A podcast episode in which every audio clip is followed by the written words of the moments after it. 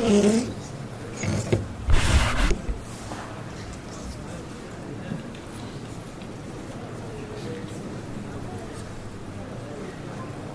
عليكم ورحمة الله. بسم الله الرحمن الرحيم. الحمد لله رب العالمين وأفضل الصلاة وأزكى التسليم على سيدنا محمد أشرف المرسلين وعلى صحابته الغر الميامين وعلى التابعين وتابع التابعين ومن تبعهم بإحسان إلى يوم الدين ثم أما بعد Nous sommes donc arrivés au jour de la naissance du prophète Mohammed sallallahu alayhi wa, alayhi wa sallam. On a expliqué la fois dernière que au niveau de la date de la naissance du prophète Mohammed sallallahu alayhi wa sallam, il y avait des choses qui étaient sûres au niveau de la date et d'autres qui l'étaient moins. Ce qui était sûr, c'est que, le wa sallam, comme il est rapporté dans plusieurs hadiths sahih, c'est qu'il a lui-même dit qu'il est né un lundi. Ça on le sait, c'est sûr, c'est authentifié. On sait aussi qu'il est né l'année de l'éléphant. Pourquoi il a été surnommé comme ça cette, année-là? Justement, on a vu la semaine dernière que euh, l'Abyssinien, Abraha, est venu pour euh, détruire la Kaaba, etc. On ne va pas revenir sur les détails. Mais cette année de l'éléphant, quand est-ce qu'elle quand est qu'elle était? Certains disent en l'an 570 par rapport au calendrier grégorien, d'autres disent 571, d'autres disent 572.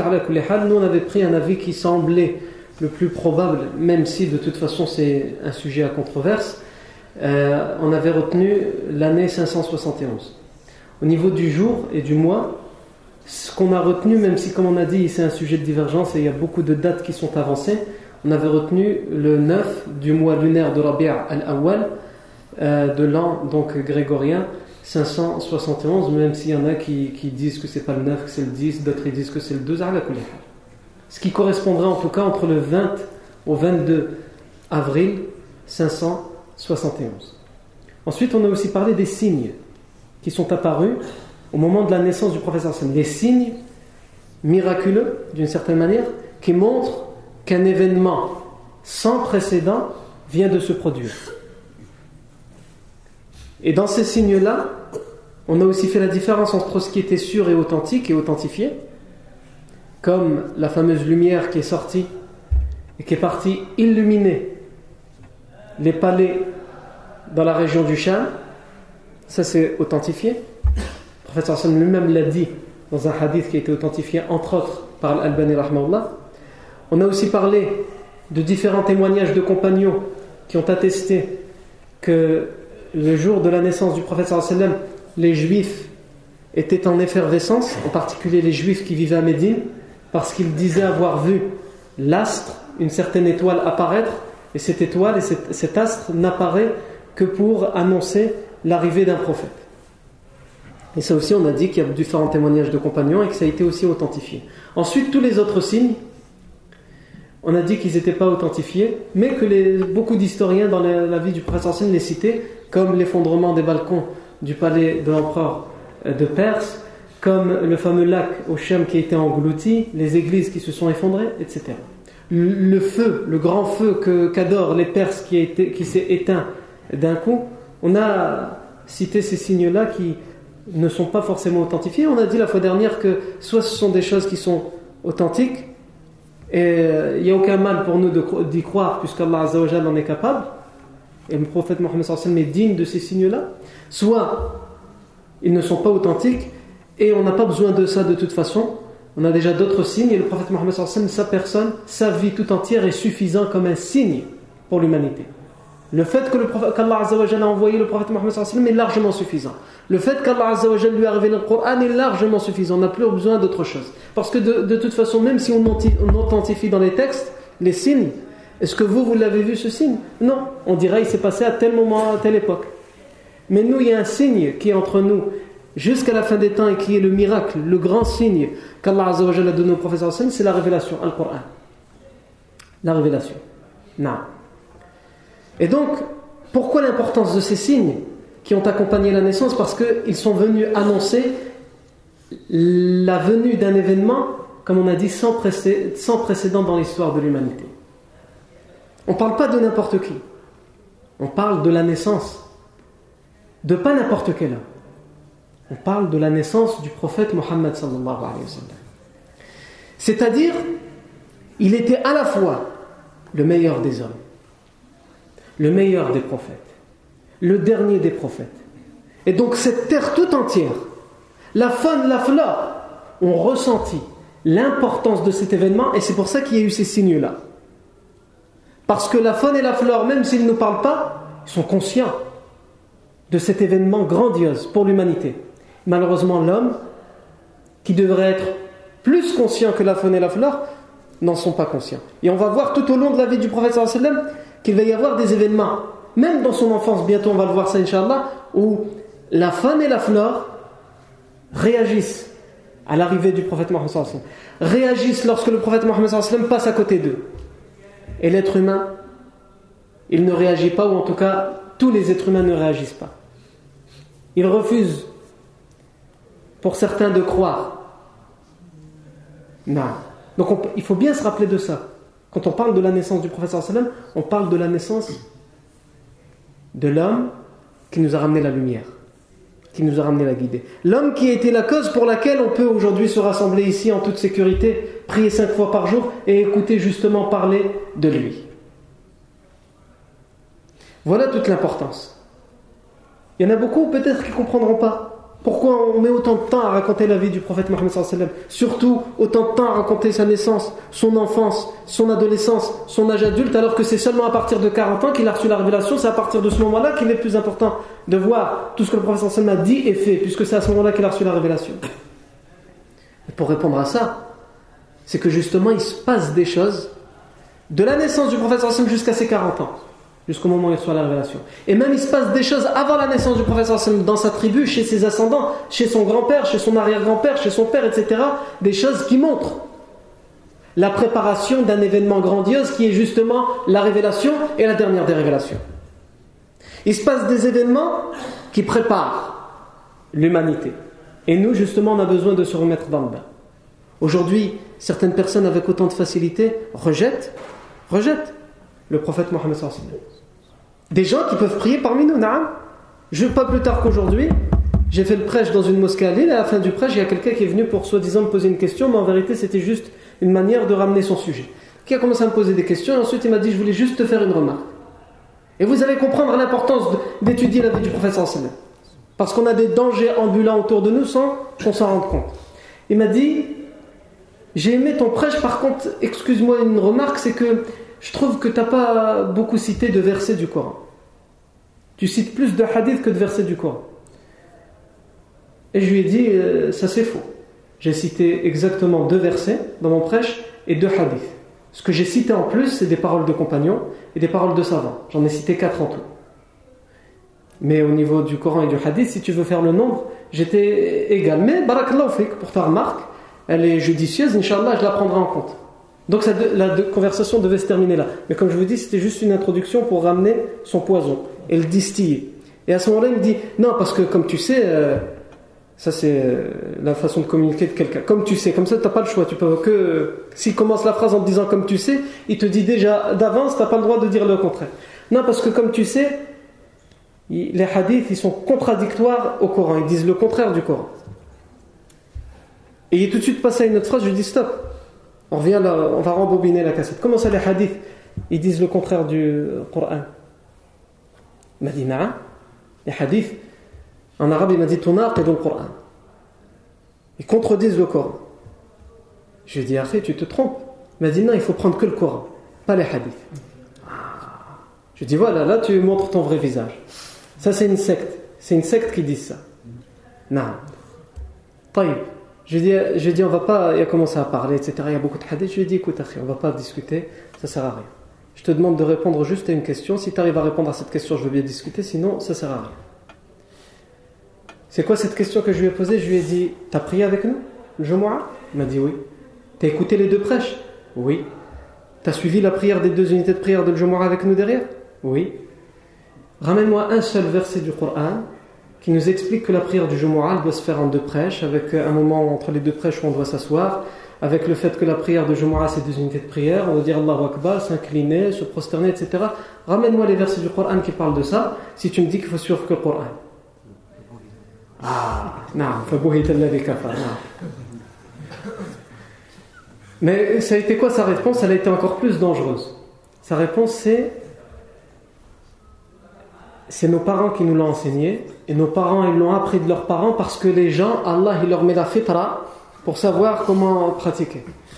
Agir. Vous voyez l'égarement?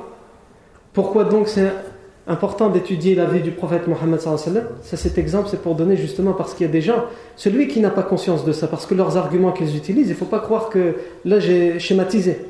Mais quelqu'un qui n'a pas connaissance de sa religion, en tout cas qui n'a pas une connaissance convenable de sa religion, il va lui dire le prophète Mohammed c'est quelqu'un de très bien, c'était un prophète sans aucun doute, mais c'est tout, maintenant il est mort. Il est plus vivant, il est mort. Mais il nous a laissé le Coran. C'est que le Coran qu'il faut suivre. Donc il va prendre des schémas comme ça qui ont l'air d'apparence logique, mais qui en réalité viennent détruire totalement la religion.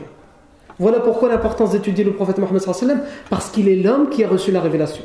Tu es en train de me dire que tu veux bien faire confiance au Coran, qui nous a été révélé par l'intermédiaire de cet homme, le prophète Mohammed mais tout ce qu'il a dit en dehors du Coran, ce qui s'appelle ses hadiths, là on le met à côté. De quel droit tu dis le Coran que lui-même a prononcé? Certes, ce sont les paroles d'Allah Azzawajal, mais par son intermédiaire, tu fais confiance, mais à toutes ces paroles, tu ne veux pas faire confiance? Quand il dit faites ça, tu dis non, je ne l'écoute pas Subhanallah. Donc ça, ça vient détruire la religion tout simplement. Pour revenir à notre sujet, on a dit, euh, on a dit aussi la semaine dernière, on a donc parlé des signes. Et on a aussi parlé du choix du nom du prophète Mohammed. On a dit que le nom Mohammed n'était pas un nom commun chez les Arabes, n'était pas un nom connu chez les Arabes, et qu'on a essayé de donner quelques explications puisqu'on a posé la question à son grand-père Abdul Muttalib. C'est lui qui lui a choisi ce prénom, Mohammed. Et il a dit Aradtu an yahmadahu an yahmadahu Allah fi sama wa aradtu an yahmadahu al-khalqu. Abdul Muttalib a dit Je l'ai appelé Mohammed, celui qui est loué, parce que j'ai voulu ainsi qu'Allah le loue dans les cieux et que les gens, la créature, le loue sur terre. Non. Euh, après le choix du nom, on a commencé à parler de la réaction de ses proches parents, de sa proche famille, à sa naissance. Abdul Muttalib, déjà, son grand-père. Son grand-père venait quelques mois de perdre son fils Abdullah, le père du prophète Mohammed la plaie et la douleur de la perte de Abdullah venait à peine de se refermer et une belle nouvelle arrive. C'était important pour Abdul Muttalib. Ça voulait dire que même si son fils est mort, il a laissé derrière lui un homme qui allait être héritier de son père. Donc c'était important pour Abdul Muttalib. Il était tellement content d'avoir eu ce petit-fils, en particulier un garçon plutôt qu'une fille, que dès qu'il a eu Dès qu'on est venu lui annoncer la naissance, il est venu, il a pris l'enfant selon les versions et il l'a ramené à la Kaaba et ensuite il s'est mis à remercier Allah Azzawajal de lui avoir donné ce petit-fils. Et on a dit que c'est Abdul Muttalib qui lui a choisi le nom de Mohammed le septième jour de sa naissance et qui l'a circoncisé le septième jour de sa naissance. Ensuite, on a aussi parlé, on a commencé plutôt à parler de la réaction d'Abu Lahab, son oncle qui, comme on va le voir plus tard, il va être une des personnes, malgré qu'il est son oncle paternel, il va être une des personnes les plus hostiles, les plus ferventes dans la haine envers le prophète Mohammed. Lui et son épouse et ses enfants, ils vont être ceux qui vont être le plus haineux envers le prophète Mohammed et sa famille et les musulmans. Alors qu'il est son oncle. Et là, on verra la différence. Même si les gens ont le même sang, etc., ils ne sont pas les mêmes. On a d'un côté Abu Talib, l'oncle du prophète Mohammed qui lui ne se convertira jamais à l'islam, mais qui pourtant il va soutenir le prophète Mohammed il va le protéger, il va se mettre entre ceux qui, qui sont hostiles au prophète et le prophète. Il va être là tout son corps et sa tribu pour se mettre lui et sa famille entre ceux qui veulent du mal au prophète et le prophète Et pourtant quand le prophète va lui dire soumets-toi à Allah, convertis-toi à l'islam, ça je peux pas. Il va subir des choses lui aussi à Abu Talib comme on le verra mais se convertir à l'islam, il ne voudrait pas. Donc on a cette réaction de quelqu'un qui refuse la vérité, mais qui malgré tout est bon envers le prophète. On a quelqu'un qui est de sa famille, comme Abu Lahab, qui va être hostile de A à Z à cette nouvelle religion, entre guillemets pour lui, cette nouvelle religion. Et on a de l'autre côté Al-Abbas. Donc tous les trois, c'est des frères. Abu Talib, Abu Lahab, Al-Abbas, qui lui se convertira à l'islam un peu plus tard, hein, mais il se, convertira à l'islam. Et on a aussi la réaction de Hamza ibn Abdel Muttalib qui lui tout de suite, c'est aussi leur frère, c'est aussi un oncle du prophète qui lui tout de suite va se convertir à l'islam dès les débuts. Et il va défendre le prophète et il va même mourir en martyr bi'idnillah. Et donc ça c'est important parce que ça donne une expérience pour l'individu lorsqu'il a des épreuves. Il sait que dans sa famille, les gens ils peuvent être frères et sœurs, avoir les mêmes parents et pourtant avoir des réactions totalement différentes. Et là dans la famille du prophète on a toutes les réactions celui qui est hostile, celui qui ne veut pas la vérité mais qui protège, celui qui se convertit tout de suite, celui qui a besoin de temps, etc. etc. Et c'est pour ça qu'on étudie la vie du prophète parce que ça nous permet de tirer les histoires pour notre vie à nous-mêmes. Et aussi à nous, pour nous permettre de mettre la famille du prophète à sa place. Et ça c'est important de le savoir, en particulier à cette occasion. Hein On vient de passer le jour de Ashura. Et vous savez que le jour de Ashura, c'est un jour qu'Allah que le prophète ont fait pour jeûner. Parce que c'est le jour qui coïncide avec le moment où Allah a sauvé Moussa salam, des griffes du pharaon. Et pourtant, les chiites, qu'est-ce qu'ils font de ce jour? Ils font de ce jour un jour de commémoration, hein, de rappel de l'assassinat de Hussein ibn Ali. Et ils en profitent à cette occasion pour faire courir des rumeurs à propos de nous, les gens de la Sunna et de la Jama'a. Le genre de fausses accusations qui diraient, par exemple, que les chiites, ce sont les gens qui protègent, qui aiment, la famille du prophète sallam et les sunnites ne les aiment pas. Ils s'en parlent jamais de la famille du prophète sallam. Non Nous les sunnites, nous aimons la famille du prophète sallam. Mais évidemment, nous aimons ceux qui ont cru en lui. On n'aime pas Abu Lahab. Abu Lahab, il a été hostile envers le prophète sallam. Abu Talib, on l'aime pas pour sa mécréance. Pour tous ses bons actes, on aime ses bons actes qu'il a fait, son soutien qu'il a apporté, mais pour sa mécréance, on le déteste. Quant aux autres qui ont, qui ont cru en lui et qui l'ont suivi, on les aime. Et on aime Ali ibn Abi Talib anhu. On aime Al-Hussein ibn Ali, on aime Al-Hassan ibn Ali. On aime aussi ses épouses, qui font partie de sa famille. Pour la plupart desquelles le professeur Hassan s'est marié avec elle par révélation. C'est Allah qui lui a dit Marie-toi avec une telle, avec Aïcha, avec une telle, avec une telle. Donc on les aime. On aime la famille du professeur on aime ses épouses. Et eux qui nous disent, qui prétendent Aimer plus la famille du prophète ce sont eux qui insultent et maudissent Aïcha anha et d'autres de ses épouses. Comment d'un côté tu peux me dire que tu respectes la famille du prophète et de l'autre côté tu insultes sa famille C'est une contradiction. Non. Donc je reviens à notre sujet et je reviens à la réaction maintenant d'Abu Lahab, qui pourtant, comme on l'a dit, va être hostile à la révélation du prophète Mohammed. Son esclave qui s'appelle Fouaïba. Donc ici, je vais résumer ce récit, mais juste, euh, on va dire par honnêteté intellectuelle, il, faut savoir que le récit que je vais euh, raconter, il y a une partie de ces récits qui ont été authentifiés, d'autres qui n'ont pas été authentifiés, mais en fait, si vous voulez, il y a des hadiths qui nous parlent de ce récit avec Abu Lahab, qui sont authentiques. D'autres qui ne sont pas authentiques, et d'autres qui, dans le même hadith, il y a des parties authentiques, des parties qui ont été rajoutées, qui sont mensongères. Allah toutes ces parties, qu'elles soient authentiques ou moins, elles vont vers la même finalité, le même objectif. Donc j'en fais moi un résumé.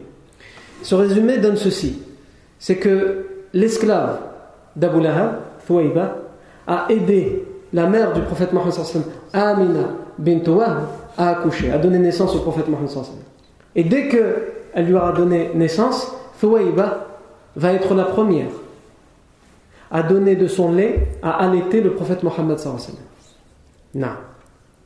Puisque euh, un accouchement, c'est toujours difficile, éreintant, fatigant, très douloureux pour une femme. Donc elle n'est pas forcément tout de suite en état de donner le sein à son enfant. Mais l'enfant en a besoin tout de suite, il faut qu'il s'habitue à allaiter. Et donc la première femme qui va lui donner de son lait, c'est, ça tombe bien, c'est Ouaïba. Pourquoi? Parce qu'elle a du lait à donner dans son sein, puisque au même moment elle a un enfant qui s'appelle Masrouh, qu'elle avait l'habitude d'allaiter, donc elle a du lait, elle va tout de suite en donner au prophète Mohammed. Donc, Fouaïba, l'esclave, ou plutôt l'ancien esclave, puisqu'elle va être libérée, l'ancien esclave d'Abu Lahab, va être la mère de lait du prophète Mohammed. Ça, c'est important. Puisque euh, il y a trois liens familiaux en islam. Il y a les liens biologiques, les liens de sang, les liens de mariage par alliance, le gendre, euh, le beau-père, etc. Avant, il n'était pas de la famille, mais à partir du moment où il y a eu un mariage, il devient de la famille. C'est le père de ma femme, ou c'est ma femme, ou c'est, etc., etc. Et il y a les liens de lait. C'est pas un lien de sang, c'est pas un lien par alliance, mais le fait qu'il y a ce lien de lait. C'est-à-dire que cette, cette femme, elle m'a allaité. Elle n'a aucun lien de famille avec moi, biologique, ni d'alliance. Mais elle m'a donné de son lait. Elle m'a donné de son lait un minimum de 5 euh, tétés. 5 tétés rassasiantes. Une tétée rassasiante, une deuxième, une troisième. Si on a eu ce minimum-là, eh bien, cette femme devient ma mère. Dans cette culture dans laquelle nous on a été occidentalisés, on a du mal à concevoir ça. Hein. Mais ça, c'était quelque chose de connu chez les Arabes avant l'islam et ça a été confirmé par l'islam. Elle m'a donné de son lait, j'ai eu de son sein, subhanallah. J'ai tété son sein, c'est ma mère. C'est ma mère. À un tel point, vous allez le voir, les mères de lait appelaient le prophète Mohammed mon fils. Dans certaines versions, mon fils que j'aime tant. Pas mon fils de lait. Nous, on le traduit comme ça en français, parce qu'occidentalement parlant, un, lien de lait, ça n'existe pas. Mais dans notre culture, et même dans notre religion, c'est des règles à connaître. Quelqu'un n'a pas le droit de se marier avec sa soeur de lait parce que c'est sa soeur. Il n'y a pas de lien de sang avec elle. Mais c'est sa soeur. Si par exemple ils ont reçu le lait d'une même femme, au moins 5 tétés il est interdit de se marier entre eux. C'est comme si c'était de c'est pas comme si, c'est de l'inceste. Il se marie avec sa sœur. Non. Donc ce qu'on sait ici, c'est que le prophète sallam, la première femme à l'avoir allaité, c'est Thwaïba. Et d'ailleurs, Thwaïba avait aussi allaité quelque temps auparavant l'oncle paternel du prophète Mohammed sallam, Hamza ibn Abdel Muttalib. Donc Hamza ibn, Abdel Muttalib va être à la fois l'oncle de sang paternel et à la fois le frère de lait du prophète Mohammed Et il va être le frère de lait Hamza ibn Abdel Muttalib de deux côtés, par Thouaïba et par une autre femme, on va en parler après. Thouaïba, l'esclave d'Abu Lahab, qu'est-ce qu'elle fait? Tout de suite après avoir donné le lait, elle court chez Abu Lahab parce qu'elle sait qu'ils veulent absolument l'arrivée d'un fils entre guillemets, pour remplacer, pour leur faire oublier la, mort de leur frère Abdullah. Donc, elle va courir et l'annoncer à Abu Lahab. Et Abu Lahab va être tellement content de cette nouvelle, et va lui dire Tu es libre, Thouaïb. Je te libère. C'était une habitude qui a même été conservée chez, euh, les musulmans par la suite c'est que quand un esclave venait leur annoncer une très belle nouvelle, il les récompensait, soit avec de l'argent, soit en leur donnant du repos, et la meilleure des récompenses, si la, nouvelle elle était bonne, c'est que tu es libre. Ça fait rappeler la, fois où euh, le Hajjaj ibn Yusuf, c'est le Hajjaj ibn c'est quelqu'un qui viendra après, ça va être un gouverneur très dur, sanguinaire, qui va être réputé pour faire couler le sang, à la et il va se marier avec une fille, une fille pieuse, fille d'un homme pieux, Hind bint al-Muhallab ibn Abi Sufra. Muhallab ibn Abi Sufra, c'est un tabi'i connu, un grand savant, à la il va se marier avec sa fille. Et ensuite, quand elle va voir comment il est dur, sévère, comment il fait couler le sang, elle va regretter. Et le jour où elle va divorcer parce qu'elle va faire des rimes à la maison, elle croit que son mari n'est pas là, elle va faire des rimes contre son mari. dans ces rimes, elle va le, comparer à un âne et à une mule. Et lui, il l'a entendu, mais malgré sa sévérité, il ne va pas venir la frapper. Il va sortir, il va appeler son esclave, il va dire Va dire à ma femme qu'elle est divorcée, qu'elle est plus ma femme. Parce que j'ai entendu ce qu'elle a dit. Subhanallah. Même s'il était dur, il ne va pas la voir face à face et régler les histoires. Et commencer à frapper du poing comme ça. Non.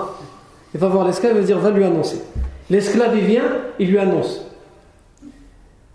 Et il lui donne en même temps une grosse somme d'argent. Parce que c'était euh, ce qu'il devait donner pour le divorce. Puisque l'homme doit payer une certaine somme d'argent, hein, ce qu'on appelle mota, pour le divorce. À la il va lui donner cette somme d'argent. Hind va dire l'esclave, c'est pour toi. Tu viens de m'annoncer une, une telle grande nouvelle. Viens lui annoncer qu'elle divorce et lui dit c'est une grande nouvelle. Garde cet argent, garde tout. Non. Donc Thuwayba annonce à Abu Lahab que Mohammed vient de naître. Et va lui dire tu es libre. Il y a des versions qui ont été authentifiées qui disent qu'après la mort d'Abu Lahab, on le verra, il va mourir juste quelques jours après la bataille de Badr, puisqu'il va être le seul grand chef de la Mecque qui va pas assister à la bataille de Badr, mais Allah a voulu que la bataille de Badr soit la cause où tous les grands chefs de la Mecque qui ont fait du tort à l'islam et aux musulmans meurent. Donc ils vont tous être présents à la bataille de Badr, ils vont tous mourir, les grands chefs. Mais il y a Abu Lahab qui n'a pas été. Donc Allah Azza va lui donner une maladie pour qu'il en meure. Ça on y reviendra. Juste après la bataille de Badr, il va mourir. Et certains de ses proches vont le voir en rêve. Et il va leur dire Je suis dans une situation désastreuse ici dans le delà Le seul petit soulagement que j'ai quelquefois, c'est grâce au fait que j'ai affranchi Thouaïba parce que j'étais content de l'arrivée de Mohammed mais évidemment il était content juste parce qu'il avait perdu son frère et qu'il avait laissé un héritier. Il n'était pas content parce qu'il allait être prophète. Et juste pour ça, on m'en donne à peu près ça d'eau. Il a montré, il a comme ça, il a fermé son, entre son, son pouce et son index, il a dit pour ça on me donne un petit peu ça d'eau. Vous imaginez, au, fin fond de l'enfer, qu'est-ce que ça fait? Ça fait rien. Non. ça nous montre la réaction des ascendants de la famille du prophète Mohammed à son arrivée. Tout le monde était content. Et encore plus pour le prophète Mohammed parce que d'une manière innée, Allah fait en sorte que cet enfant, même s'il n'est pas encore prophète, il n'a pas encore la révélation, il attire l'affection et l'amour des gens comme on va le voir par la suite.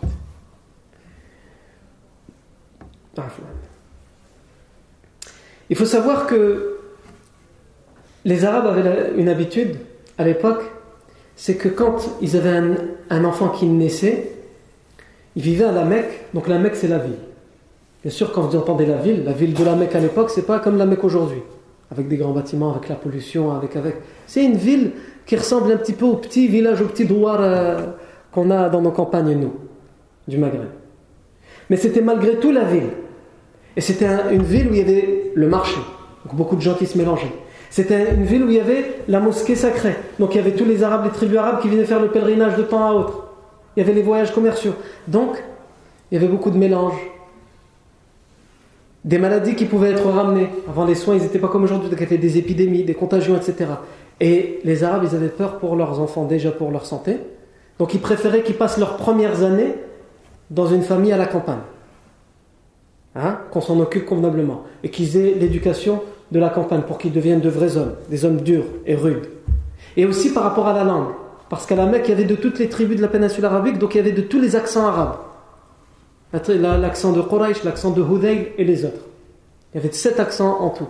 Et donc, pour, que leur langue soit entre guillemets pure et qu'ils parlent l'arabe de Quraysh, il envoyait dans une famille bien spécifique à la campagne et qui, dès qu'ils commencent à parler, ils, ils entendent que des mots d'un accent, qui ne mélangent pas tous les accents. Et aussi pour qu'ils soient alimentés de manière saine. Vous imaginez l'importance qu'il donnait à ça. Alors qu'à la Mecque, si on compare la Mecque de l'époque avec nos villes aujourd'hui, c'était largement mieux de vivre à la Mecque. Il n'y avait pas encore la pollution avec les voitures, il n'y avait pas les avions qui passaient au-dessus, il n'y avait pas les ondes avec les euh, téléphones ou les Internet ou je ne sais quoi. Donc malgré tout, c'était déjà la campagne. Mais pour eux, c'était déjà mauvais par rapport à la vraie campagne, donc ils envoyaient leurs enfants. Et évidemment, Abdul Muttalib, qui est le grand-père du prophète il veut aussi la meilleure éducation pour son petit-fils, le prophète Mohammed Et surtout, comme c'est le seul qu'il a laissé son fils, Abdullah, il est le seul puisqu'il est mort, donc il n'en aura plus d'autres, il est le seul qu'il a laissé derrière lui, il veut en prendre soin vraiment convenablement parce que c'est le seul héritier de son fils. Donc il attend de voir s'il y a une femme qui va bien vouloir le prendre pour être, entre guillemets, sa nounou, celle qui va s'occuper de lui ces deux premières années, puisque c'était les deux premières années, lui donner du lait, puisque ça aussi c'est important. C'est pas n'importe quel lait qu'on donne, puisque le lait que la mère donnera, c'est en fonction de son alimentation à elle. Si elle mange que des mauvaises choses, le lait, il sera pas comme la femme qui mange que sainement le lait qu'elle donnera à son enfant. C'est pas la même chose. Donc les femmes des campagnes, à l'époque, on sait que leur alimentation est saine, etc. Et donc ils préféraient que ce soit une femme de la campagne qui va pendant deux ans l'allaiter. Et ça tombait bien puisque une tribu au nord, dans la campagne des Beni Sard, un groupe de femmes prennent le chemin vers la Mecque et justement pour une raison, pour aller chercher des nouveau-nés. Ils attendaient toujours une période et ils allaient rendre des nouveau-nés qui avaient atteint deux ans et en reprendre des nouveaux. Et donc il y a tout un groupe de femmes avec leur mari qui se dirigent vers la Mecque. Ils préfèrent aller à la Mecque parce qu'ils savent que là-bas c'est une ville, il y, a des, gens connus, respectueux, des gens qui ont de l'argent. Donc évidemment ils ne le font pas gratuitement. Donc ils vont à la Mecque pour le faire et pour euh, essayer d'avoir le meilleur salaire possible. Et parmi cette tribu, la femme qui va allaiter et qui va s'occuper pendant les premières années du prophète Mohammed qui va donc être sa mère de lait, c'est euh, Halima bintu Abi qui est surnommée Halima Sa'diya, puisqu'elle appartient, comme on a dit, à la tribu de la campagne des Bani Sa'd. Halima al-Sa'diya. Halima bintu Abi Halima, elle va être dans ce groupe de femmes et ils vont arriver à la Mecque. Et ils vont chercher euh, les, nouveau-nés dont ils peuvent s'occuper. Et elle raconte elle-même elle cette histoire. Puisqu'on reparlera d'elle, le prophète sallam va la re-rencontrer plus tard lorsqu'il sera prophète. Et les compagnons diront on l'a vu avoir un comportement tel avec sa mère de lait qu'on se demande ce qu'il aurait été son comportement si sa mère biologique était encore vivante.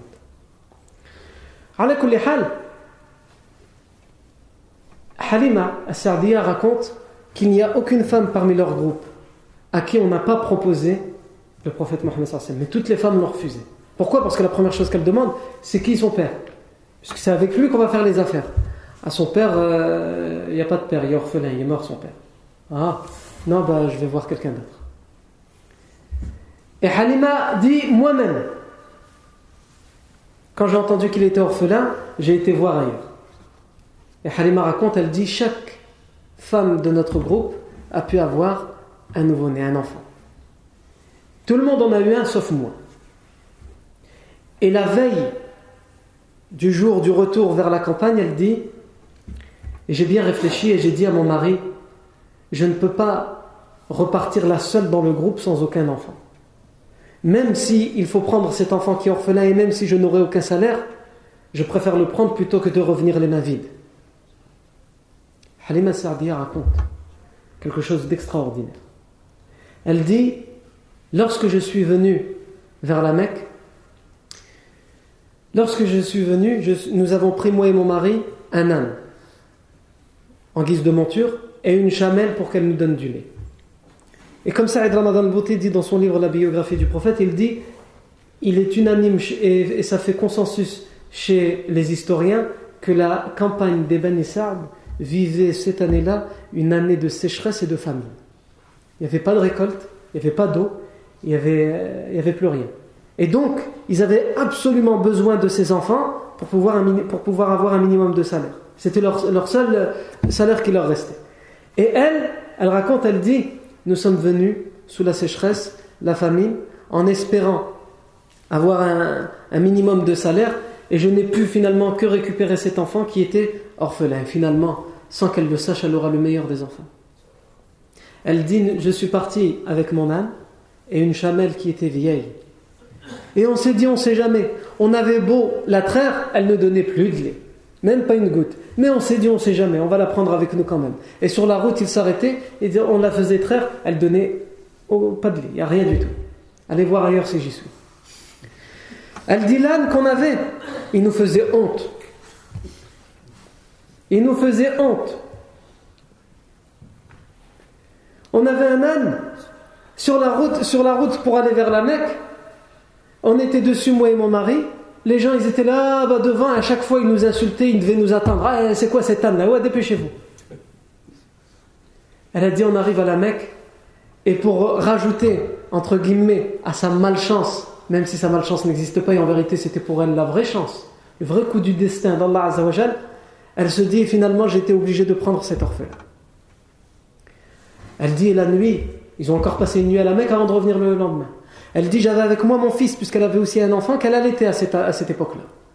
Elle dit mon fils, je lui donnais mon sein, il ne faisait que hurler. Mon, mon sein ne lui donnait pas de lait suffisant. Parce qu'encore une fois, et aussi, ça dépend aussi de l'alimentation, de ce que la femme boit et mange. Et comme ils n'avaient rien, et eh ben, automatiquement, elle n'avait pas assez de lait à donner à cet enfant. Et donc elle dit, il ne laissait ni nous dormir, ni le reste des voyageurs. Notre il nous a fait la honte pendant le voyage. Notre enfant, il nous a fait la honte pendant le voyage. Il hurlait, il laissait personne dormir. Et les, gens se plaignaient. Pendant la journée, c'est ton âme qui nous fait des problèmes. Pendant la nuit, c'est ton fils. Elle a dit, nous arrivons à la Mecque. Je prends cet orphelin. Et la première nuit que nous avons passée à la Mecque, avant de revenir, elle dit, dès que je l'ai pris vers mon sein, elle utilise cette forme en arabe. Ajib, elle dit, mes deux seins sont allés vers lui. Évidemment, ses seins, ils n'ont pas bougé pour aller vers lui. Mais c'est une façon de dire que, comparé à lorsque elle, donnait le lait à son fils, il n'y avait rien, et il faisait que hurler. Et là, le lait, même si elle avait peu à manger, peu à boire, le lait a commencé à couler en abondance. Elle a dit jusqu'à rassasier Muhammad, et jusqu'à rassasier mon fils. Et ils ont dormi, et jamais je n'ai dormi tranquille depuis la naissance de mon fils jusqu'à cette nuit-là. Et mon mari a dit, je vais encore tenter un coup avec la chamelle. Il a dit, je suis parti traire, il a dit juste, juste j'ai touché, juste j'ai touché. J'ai pas Zarma commencé à faire, avant il devait prendre avec les poings, avec les deux mains, avec les pieds. Ouais, il n'y a rien qui sort. Il a juste, j'ai touché le lait qui sort. Allahu Akbar. La baraka, la bénédiction du prophète Mohammed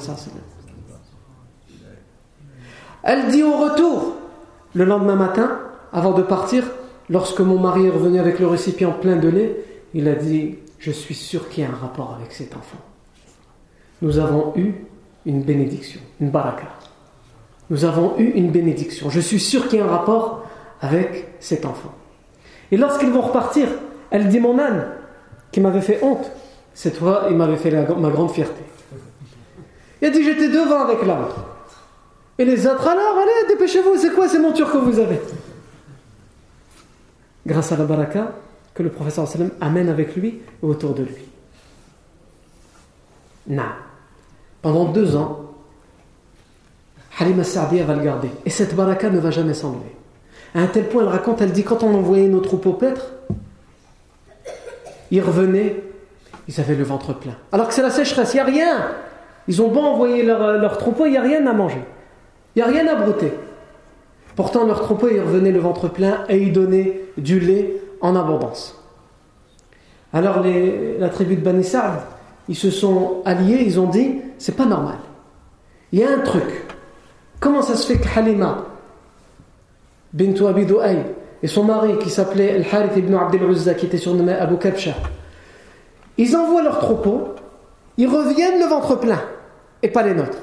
Ils ont attrapé leurs enfants, qui leur servaient de berger, puisque c'était les enfants qui étaient bergers, ils leur ont tiré les oreilles. Venez ici. Regardez où est-ce qu'ils vont les enfants de Halima avec leur troupeau et vous les suivez. C'est ça l'éducation que certains parents donnent à leurs enfants. Chauffe, je donne Chauffe. Toujours à, essayer de créer une concurrence et une jalousie. Et ça, c'est mauvais, On peut essayer de prendre des exemples, mais dans le bien. Pas créer une haine, une jalousie chez l'enfant. Chauffe. Non, c'est pas comme ça. Eh bien, eux, c'est ce qu'ils ont fait. Regardez, eux, ils savent où est-ce qu'ils vont ramener leur troupeau. Ils reviennent, le ventre plein, avec du lait. Vous avez intérêt à les suivre. Et donc, leurs enfants, ils vont suivre avec leur troupeau. Et ils vont aller aux endroits où ils vont. Et pourtant, quand ils reviennent, il n'y a rien du tout. Pourquoi? Parce que eux, ils n'allaitent pas le prophète Mohammed. Ils n'ont pas la bénédiction du prophète Mohammed. Donc ils disent il y a un truc, mais ils ne savent pas c'est quoi ce truc. Mais Halima et son mari le savent et ils en ont conscience. Ils savent que c'est le prophète Mohammed. Déjà, qu'est-ce qu'on peut tirer de cette histoire? Cette histoire, on peut, on peut tirer de nombreux enseignements. La première, c'est la place importante, l'importance que le prophète Mohammed, que le prophète Mohammed a auprès d'Allah Dès son enfance, à un tel point qu'il met autour de lui tout ce qui lui sera nécessaire, le lait, etc. Cette femme n'a pas de lait. Et pourtant, dès qu'il arrive et qu'elle le prend, elle dit Mes deux seins sont allés vers lui en courant. Les troupeaux, ils ont tout ce qu'ils veulent dans le foyer où il vit. Pourquoi? Parce qu'il faut que le prophète Mohammed soit préparé à cette tâche qui va être lourde. Cette responsabilité qui va être à la fois importante et grave, la révélation d'Allah L'autre chose, l'autre leçon qu'on peut tirer, c'est l'importance, le souci, l'inquiétude qu'avaient les Arabes de l'époque pour l'éducation de leurs enfants. C'est pas évident pour Amina, pour Abdul de dire à leur enfant au revoir alors qu'il vient de naître et de le laisser pendant deux ans sans qu'il puisse aller le voir, sans qu'il vienne les voir. Juste pourquoi? Parce qu'ils veulent pour lui la meilleure éducation. Quelle mère peut faire ça? C'est pas facile. Mais pourquoi ils l'ont fait Justement parce qu'ils aimaient leurs enfants et qu'ils voulaient pour eux la meilleure éducation et qu'ils deviennent les meilleurs hommes de leur lignée, de leur tribu et de leur ville. Donc on voit le souci qu'ils avaient. Parce que n'importe qui veut que son enfant soit bien éduqué. Mais si on lui met entre avoir la meilleure éducation et ne plus le voir pendant des années, beaucoup de mères et beaucoup de pères vont dire Bon, euh, je vais lui donner une éducation à peu près bonne, mais pas la meilleure, c'est pas grave, je le garde avec moi. Non.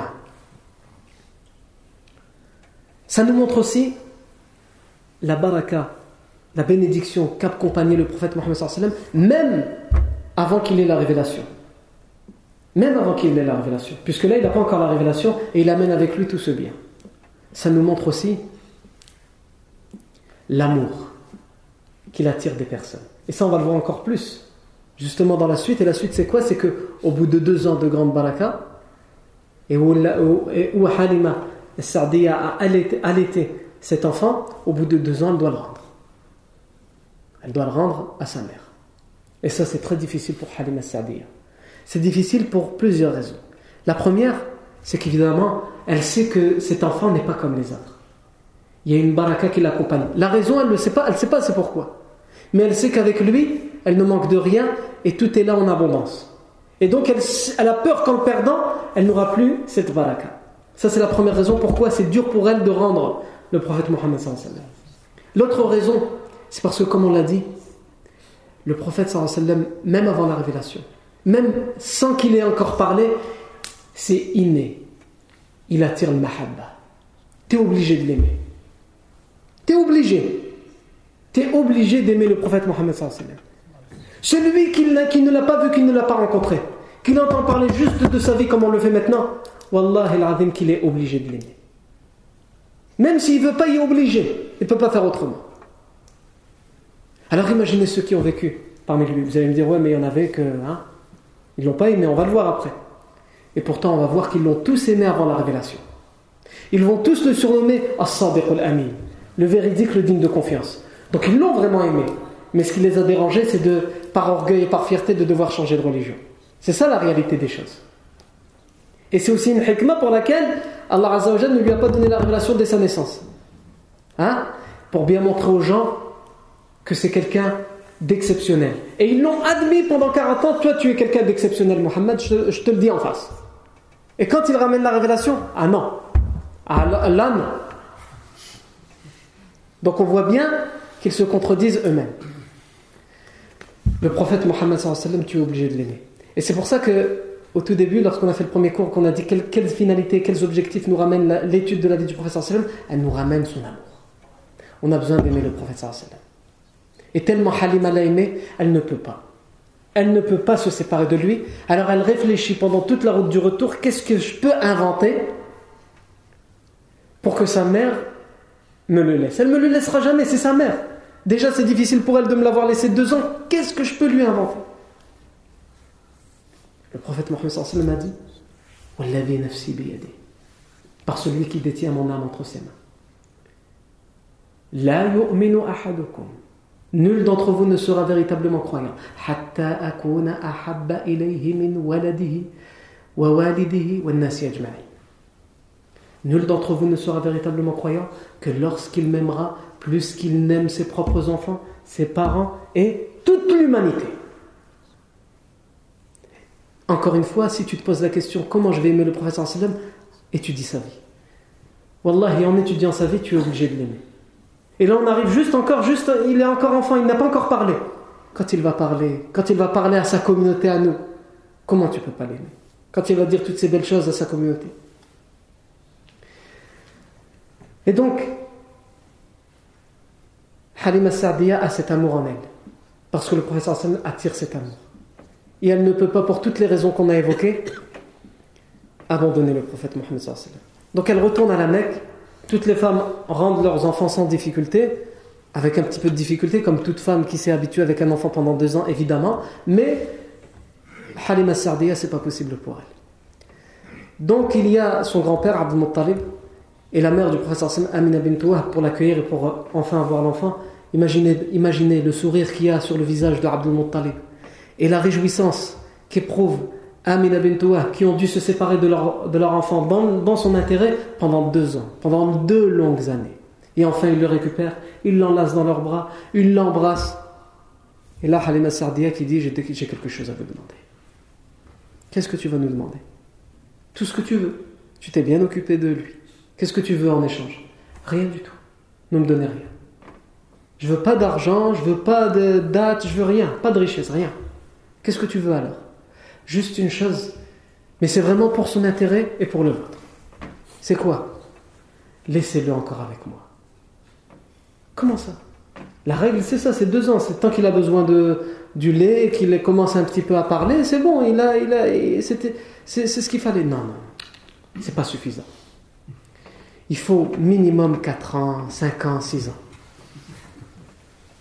Parce que même si je lui ai donné une bonne alimentation, c'était le lait. Maintenant, il va commencer à manger. Il va commencer à manger la viande, il va commencer à manger les légumes et tout ça. Et donc, il faut que l'alimentation vienne de la campagne, qu'il soit vraiment saine. Et là, il y, a, à peine eu le lait, là encore. La langue, il commence à peine à dire papa, maman, il des petits mots comme ça. Hein? Il faut qu'il apprenne bien à parler. C'est pour son intérêt à lui. Ils vont lui dire évidemment, c'est pas possible. Déjà, c'était difficile pendant deux ans.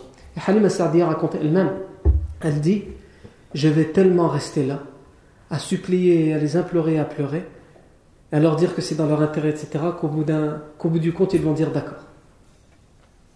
Reprends-le, mais occupe-toi bien de lui, et surtout s'il arrive quoi que ce soit, ramène-le. Elle a réussi à les convaincre que dans l'intérêt du prophète Mohammed et dans l'intérêt de son éducation, ce qui n'est pas forcément faux, que dans son intérêt, c'est mieux qu'il reste encore quelque temps avec elle. Quelle réjouissance Quelle réjouissance pour Halima Sa'diya ce jour-là lorsqu'elle retourne avec cette baraka le prophète Mohammed dans ses bras et pour lequel elle donne son lait avec plaisir. C'est pas comme une nounou hein, qui fait ça pour l'argent. Certains aux États-Unis, on voit dans des reportages, ils les prennent en, ils les filment, les babysitters, et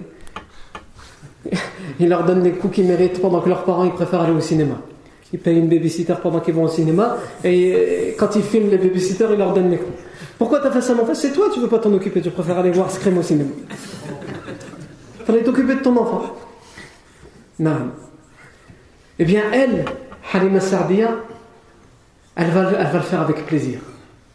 D'abord parce qu'il est le prophète, même, si elle ne le sait pas, mais qu'il attire, attire son amour, son affection, et parce qu'elle a vu, par expérience, qu'il a ramené toute cette baraque.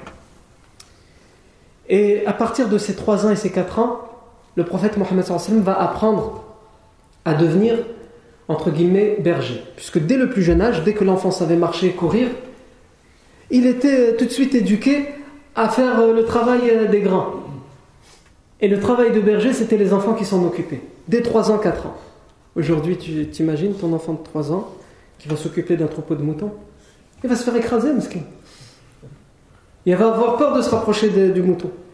Et s'il arrive à s'en rapprocher, il va se faire écraser. Les enfants de l'époque, c'était les moutons qui avaient peur euh, de ces enfants. On parle, on parle des enfants hein, élevés à la campagne. On peut encore le voir aujourd'hui dans les campagnes. Tu vois un enfant de 4 ans, 5 ans, il arrive, il monte sur le cheval euh, d'un coup. Toi qui as 40 ans, tu arrives, euh, tiens-moi s'il te plaît, j'ai peur de tomber. Pourquoi? Parce que dès le plus jeune âge, ils ont été éduqués comme ça.